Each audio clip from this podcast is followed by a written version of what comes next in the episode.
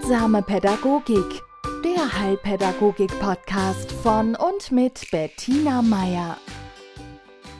Hallo, liebe Zuhörerinnen und Zuhörer. Willkommen zu meinem Podcast Heilsame Pädagogik. Diesmal zu einem Thema, das einen sehr aktuellen Bezug hat und das mir ja wirklich auf der Seele brennt und ich hoffe, es ist ein bisschen hilfreich, was die Heilpädagogik dazu zu sagen hat. Es geht um Verständnis. Wir sind als Heilpädagoginnen dazu aufgefordert, nicht gegen den Fehler, sondern für das Fehlende zu handeln. Das ist so ein Grundsatz, den ein berühmter Heilpädagogiklehrer, der Paul Mohr, im letzten Jahrhundert geprägt hat. Und das ist einer der Pfeiler unserer heilpädagogischen Haltung. Und der sorgt automatisch dafür, dass wir dahin schauen, wo es hilfreich ist natürlich auch immer gucken, was fehlt denn gerade, ja? Also Heilpädagogen sind keine sehr angenehmen Zeitgenossen. Sie legen nämlich dann gern den Finger auf die Wunde, weil sie sehen, wo es fehlt. Okay, und mir kam das Wort Verständnis. Ja, also ich habe den starken, starken Eindruck, dass es am Verständnis mangelt der verschiedenen gesellschaftlichen Gruppierungen, die gerade zurzeit aktiv sind untereinander. Und das nicht mal böswillig, sondern es ist wirklich so, dass die Menschen zu mir sagen, ich verstehe es nicht, ich verstehe es nicht. Ja? Warum lässt jetzt der oder die sich nicht impfen? Oder auf der anderen Seite, weil ich rede mit allen und ich bin Gott sei Dank mit einem sehr diversen Bekanntenkreis und Freundeskreis gesegnet. Andere sagen wieder, ich verstehe es nicht, wie kann man sich nur impfen lassen, ja? Aber es geht immer darum, man versteht den anderen in seiner Haltungen, in seinen Handlungen nicht. Und der große Knackpunkt da ist, dass ich denke, so im Alltag denkt man, man unterhält sich von Erwachsenem zu Erwachsenen. Und die Heilpädagogik sieht nun mal Menschen als Geschichte, also als Mensch mit Geschichte, als Wesen, das eine Entwicklung durchläuft, schon im Mutterleib, ja, bis zum Sterben. Und dass all das, was wir jemals erfahren haben und wie mit uns umgegangen worden ist, dass das unser Verhalten prägt. Und in diesen herausfordernden Zeiten wollte ich jetzt Gedanken mit Ihnen teilen, die vielleicht ein bisschen was zum Verständnis beitragen, warum jetzt Menschen so Angst haben vor Maßnahmen, die anderen wieder ganz leicht fallen, ja? Also mein Physiotherapeut ist zum Beispiel begeistert gewesen, sobald die erste Impfung da war, Attacke, ja. Es war für ihn ein Geschenk des Himmels oder der Regierung. Und dann wieder andere, die das als Angriff erleben, als Bedrohung, als wirklich etwas, das bei ihnen die schlimmsten Ängste weckt. Und dass das nicht zufällig ist. Darüber habe ich mir Gedanken gemacht. Und zwar auch aus eigener Erfahrung heraus. Ich war angemeldet bei meiner Friseuse zum Haare schneiden. Das war letztes Jahr, da ging das gerade alles erst los. Da kam die Maskenpflicht, ne, und so. Und meine Friseuse, die immer ins Haus kommt, wollte einen Termin ausmachen und hat dann gesagt, ja, aber das geht nur mit Maske und du musst die auch die ganze Zeit anhaben und so. Und ich habe bei mir nur gemerkt, um Gottes Willen, ja, das geht gar nicht jemand mit einem spitzen Gegenstand, also Schere, in der Hand, der sich mir mit Maske nähert. Ich hatte eine waschechte, also jetzt keine Panikattacke in dem Sinn, aber ich bin kurzatmig geworden, ich habe schreckgeweitete Augen gekriegt, ich bin da in irgendeinen Film reingeraten, der mich selber überrascht hat. Ich habe das also veratmet, ich habe zu ihr gesagt, ich rufe zurück und dann bin ich sozusagen, weil das war ein Telefonat während dem Autofahren, natürlich mit Bluetooth, rechts rangefahren und habe versucht rauszukriegen, was um Gottes Willen mich jetzt gerade hier in eine Panik getrieben hat. Ja? Und dann tauchten innere Bilder auf von Menschen mit Masken auf, die sich über mich beugen, die mir wehtun, die ein grelles Licht, und dann fiel es mir ein, ja. Ich wurde als Fünfjährige wegen wiederkehrender Blaseninfekte im Krankenhaus katheterisiert. Also mir wurde ein Katheter gelegt. Damals, und ich weiß nicht, ob es heute ist mit Betäubung, ich habe keine Ahnung, aber damals garantiert ohne örtliche Betäubung. Und da ich ein kleines Kind war, das überhaupt nicht verstanden hat, was abgeht, mussten die mich zu viert festhalten, ja. Und die hatten natürlich, weil es im OP stattfand, alle Masken auf. Und es tat weh und das hat sich mein Gedächtnis gemerkt. Aber das war mir total entfallen. Und in dem Moment, wo meine Friseuse, ja, sagt, ich habe eine Maske auf und du musst auch eine tragen, ja, und dann hat mein Angstgedächtnis eins und eins zusammengezählt, ja, Maske, Schere und aus was. Also, nachdem ich das für mich klar hatte, konnte ich meine Friseuse anrufen, konnte sagen, du tut mir fürchterlich leid, dass ich vorhin gerade heftig reagiert habe. Ich kann dir auch genau erklären, warum.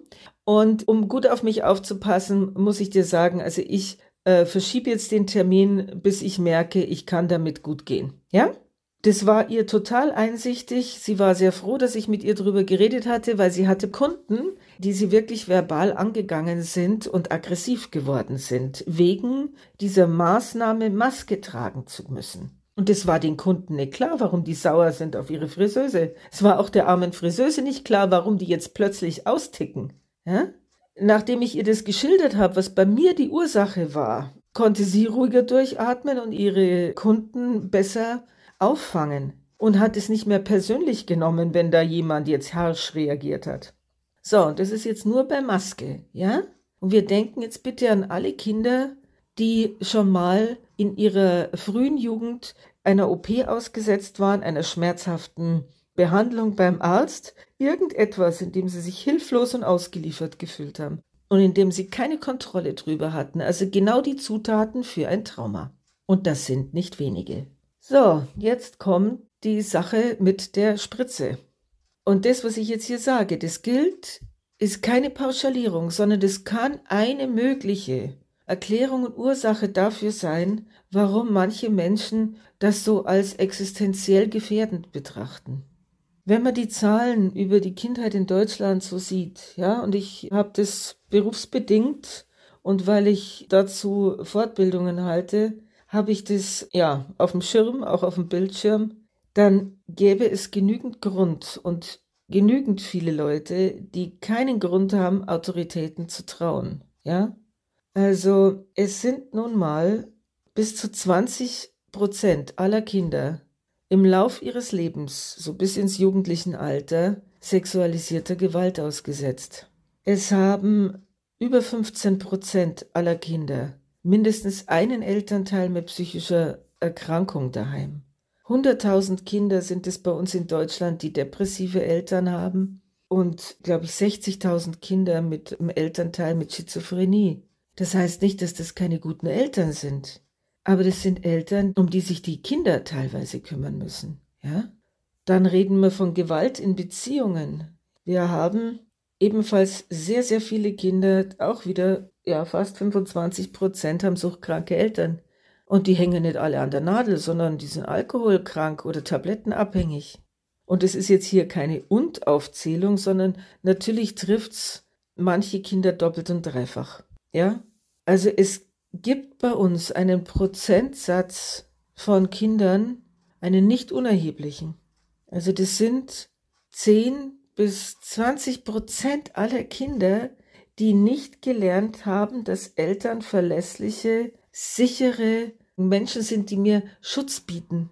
Und viele, viele Kinder haben gelernt, gerade die Menschen, denen ich am meisten vertrauen will, die tun mir weh.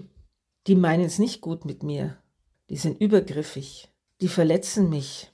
Das haben wir, Gott sei Dank, ist es ja so, also dass man nicht ständig durchs Leben geht und durchzählt, wie viel von den Kindern, die jetzt gerade vor einem sitzen in der Schule oder so, daheim geschlagen werden oder missbraucht, ja. Aber es ist so. So, und wenn wir jetzt einen Prozentsatz, lass uns mal 15 Prozent annehmen, die, sagen wir mal, durch mehrere Faktoren wirklich traumatisiert sind. Also Eltern, die schlagen, Eltern, die an einer psychischen Erkrankung leiden, der Gestalt, dass sie fürs Kind nicht oder nur sehr eingeschränkt da sind. Und dann noch, was weiß ich, prekäre Verhältnisse. Es ist ja egal, was da noch dazu kommt. Aber das Kind lernt nicht zu vertrauen und es lernt Obrigkeiten nicht zu vertrauen. Ja, weil später in unserem Leben ersetzen Autoritäten wie Lehrer, Ärzte, Arbeitgeber, ersetzen dann unsere Eltern, ja, zumindest im Innen. Und so wie ich den Sprung gemacht habe von der Friseuse, also von den Ärzten zur Friseuse, ja, Hauptsache, die hatte die gleiche Maskierung, so machen ganz viele dann, und das machen sie nicht bewusst, also es hat jetzt nichts mit Machen zu tun, das passiert, ja. Sie hören, ich soll was tun, was ich jetzt per se erstmal nicht einsehe. Sie hören, das ist zu deinem Besten und sie glauben nicht, wie viele Eltern ihre Kinder schlagen und geschlagen haben unter dem Vorwand, das ist zu deinem Besten. Ja? Und wärst du nicht so bös gewesen, dann hätte ich dich nicht geschlagen. Und mit dieser Voraussetzung gehen Sie jetzt bitte mal ins Vertrauen und reichen einem Ihnen unbekannten maskierten Menschen Ihren Oberarm, damit er Sie impft, aber per se, es ist auch im Gesetz so, also eine Impfung ist ein Eingriff in die körperliche Unversehrtheit, deswegen dürfen das ja nur Ärzte machen, also bei uns in Deutschland, oder eben Klinikpersonal. Also ich bin mir jetzt nicht sicher, ob Krankenschwestern impfen, aber darum geht es auch gar nicht. Es geht nur darum, dass unser Angstgedächtnis, unser Speicher für Trauma sieht eine Person, die ich nicht kenne, oder eine Person, die ich kenne, die mir wehtun will.